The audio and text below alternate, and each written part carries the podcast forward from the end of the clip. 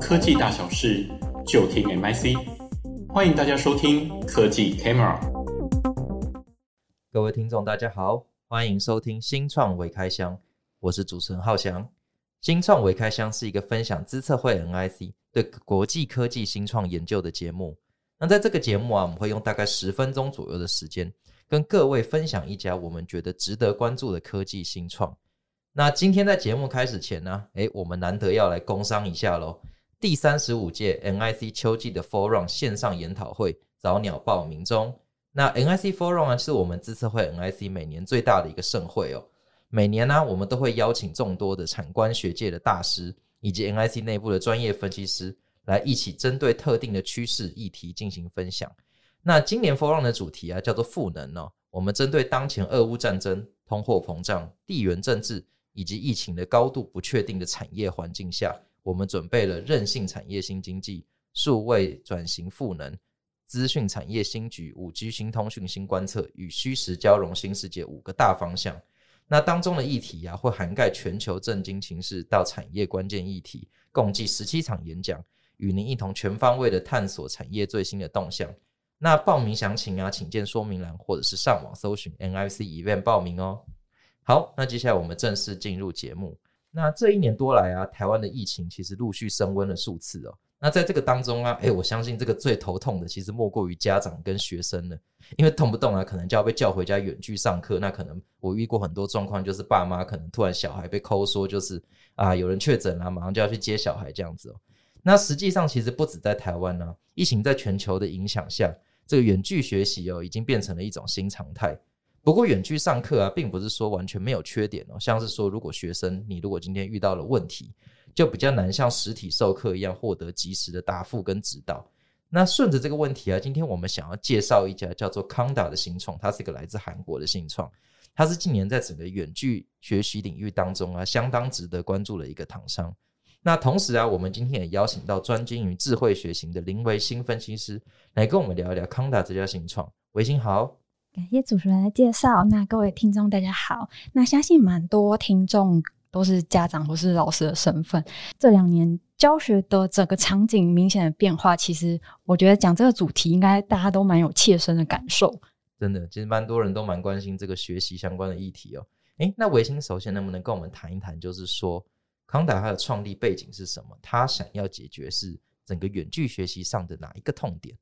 嗯，在介绍框大之前，哦，有点好奇，就是想问一下浩翔，就是在学生时代，如果遇到这种比较难解的问题的时候，你一般会怎么处理呢？我印象超深刻，以前我在美国的时候，就是遇到这种问题的时候，因为你知道美国就是地比台湾大很多嘛，所以你不可能像台湾这样，就是你可能直接就回到学校去找助教就好了。那那个时候我很喜欢用一个软体叫做 Check，还有一个软体叫做 Course Hero。那其实这几个软体就是有点像是会员制、订阅制，你每个月缴固定的月费上去，那你就可以在上面发表一些相关的问题，然后就会有大神来帮你做解答，这样子。这我这个是我在美国念书的时候，我觉得蛮神奇的一个工具。我觉得浩翔算是用很科技面的方式去解决，但如果是以我的话，就是通常就是问一下周围的同学，然后通常这种问题就是同学掌握度跟我一样差不多，所以我们都会一起去找老师，所以这种时候。还要配合老师的时间，所以没有办法及时的去获得解答。那从老师的角度来看呢，因为就基本各个版本的教材内容其实大同小异，学生在遇到这样子的问题，其实相似度很高。那老师其实很多时间是用来协助不同的学生去解答相同的问题。那这也是这个韩国的 Conda 产品的出发点。创办人李忠贤他其实曾经任职于私立的教育机构。那他跟学生的关系也其实都蛮好的，所以还蛮多学生会透过就是拍一些他遇到的问题的照片，来用讯息的方式去请他就是解答。从这样子的痛点出发，其实有很多就是他就跟他的那个电机工程跟创业学程的李勇仔，在二零一五年的时候，就是以数学问题提问的媒合平台做切入，那早期呢，采用人工的方式进行派送，那发现后台有很多提问的问题都很相似，那但是它配送给不同的老师进行解答，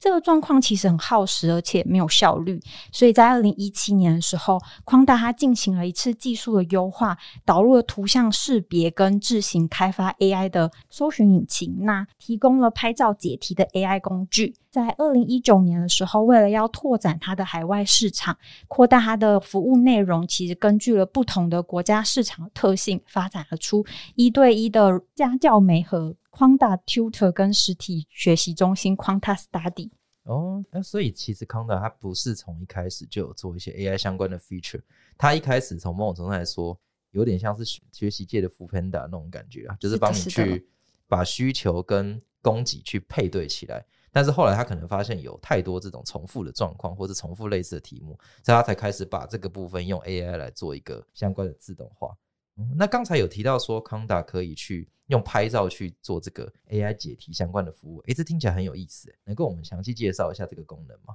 像 Conda 这个 APP，其实就是学生可以。用基本的功能，用拍照的方式就可以搜索整个问题。那借着 Quanta 自然语言处理跟视觉的模型来识别它整个照片的文字讯息。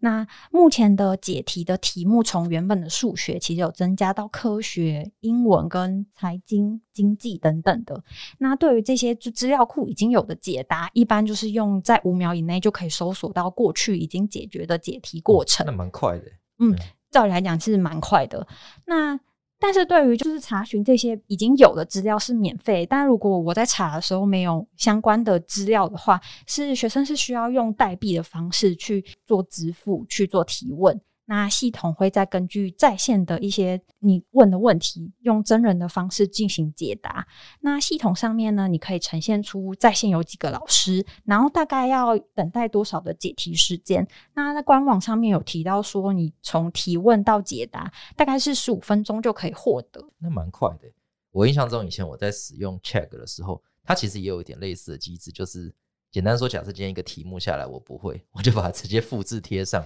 贴到那个网站上面，它就会自动去用类似像自然语言处理的技术，然后把这样子的题目去找出要么一样，因为就像你前面讲的，就是很多教材其实他们都一样，甚至很多大学它干脆都用，可能比如说都用 Pearson 的同一套的会计教材或者什么教材，所以他搞不好连老师出的 assignment 题目都是一样的，你就可以马上去找到一模一样的题目，然后下面就是有那个大神已经。就是回答好了，但是如果这个题目今天它是改过了，或是比较不一样，那你就要额外再付比较多的钱去等大神来帮你做解答，这样子。那我觉得康达更厉害的是，它甚至更懒。我之前还我这个我还要去复制贴上，它连复制贴上都不用，它直接用拍照的就可以。这个是我觉得它蛮厉害的。那除了 AI 拍照解题以外啊。Conda 它还有什么提供？就是它好像还有一些提供，像是家教媒合以及教材相关的服务，能不能跟我们讲？就是它这两个部分的服务具体内容是什么？嗯，要讲到这两个服务内容之前，其实就是跟我们刚要先从刚刚讲到的 AI 工具作为核心出发。其实我们可以讲说，刚刚所讲到的拍照解题。这种免费的 AI 工具，主要就是面向国际的市场，它借由免费的方式去累积大量的用户。那除了它训练它的模型的精准度之外，它其实也可以作为 Quanta 在分析用户习惯的基石，所以它就可以针对不同市场的特性，再推出不同的产品组合。那这其实也就是它跟房间其他拍照解题工具相比起来比较特别的地方。确实，确实。那像比如说，就是针对网络基础建设比较完善的地方，他们的教学模式可能比较偏向家教或是一对一。这样子的市场，比如说日本跟韩国，他就推出了 Quanta Tutor。那为了要更符合他们当地用户个人化的学习习惯，所以他在没合前，他就会用问卷的方式去了解学生他的学习的习惯跟学习的需求。那我近期还看到他用 MBTI 这种十六人格的测验的方式去做教室的分类，让学生更容易找到他适合的老师。那也因为这样子，所以学习就更贴合更。因材施教。而对于就是东南亚市场，比如说越南、印尼、泰国跟新加坡，那在导入这些市场的时候，他们会进行一个用户喜好的分析。那除了发现像这样子东南亚市场是比较喜欢一对多的直播课程之外呢，他们发现，他们很喜欢软性的一些学习的方式，比如说很喜欢韩国的流行文化，所以在导入泰国的时候，他就推出了这样 K-pop 或是韩剧直播的那种歌词分析新功能，所以在上线当中，其实就蛮受到当地学习者的关注。他也很积极的在跟当地的学习机构做合作，已经布建到了实体的图书出版社，那推出一学期为一个单位，每周寄一本习题本的这种教材服务。其实这也跟当地推行替代性学习方案，但是当地的学习者还是比较习惯用印刷品的学习工具有关。那所以再加上，我觉得这是比较有趣的地方，就是在疫情这样的时代，然后已经推行就是线上跟线下的混合混成学习体验。所以在二零二一年的时候，越南成立了一个实体的教学中心 Quang Study。它就是结合了当地的教师，然后开办线上直播课程跟实体课程。所以具体来说，就是从整个框大的整个产品的组合来看，就是它透过免费的服务，广泛收集数据，作为一个新服务研发的核心，在提供从刚刚提到的媒合平台，再慢慢的延伸到现在的个人化学习方案。所以老师也可以透过框大的方式去选择教材跟善用。解题工具来辅导教学，哇！感谢维新的分享。所以这样听起来，康达它其实不只是纯粹的，就是说，哎、我做了三个服务这样子，它是有基本上是 base 在一些，比如说他想拓展去哪一个市场，他会先去 observe 说这个市场他可能他学习的一些习惯跟需求是怎么样。哎、这点其实我觉得真的是蛮值得，尤其我们最近常在谈说台湾的新创，你如果要出海的话。到底要怎么样去打？比如说像是东南亚市场等等，那康达这个例子真的是蛮值得我们来做这样的一个借鉴。是的，好，那我们谢谢维新今天来跟我们谈远距学习相关的议题，以及新创康达的介绍。我们下次见，拜拜，拜拜。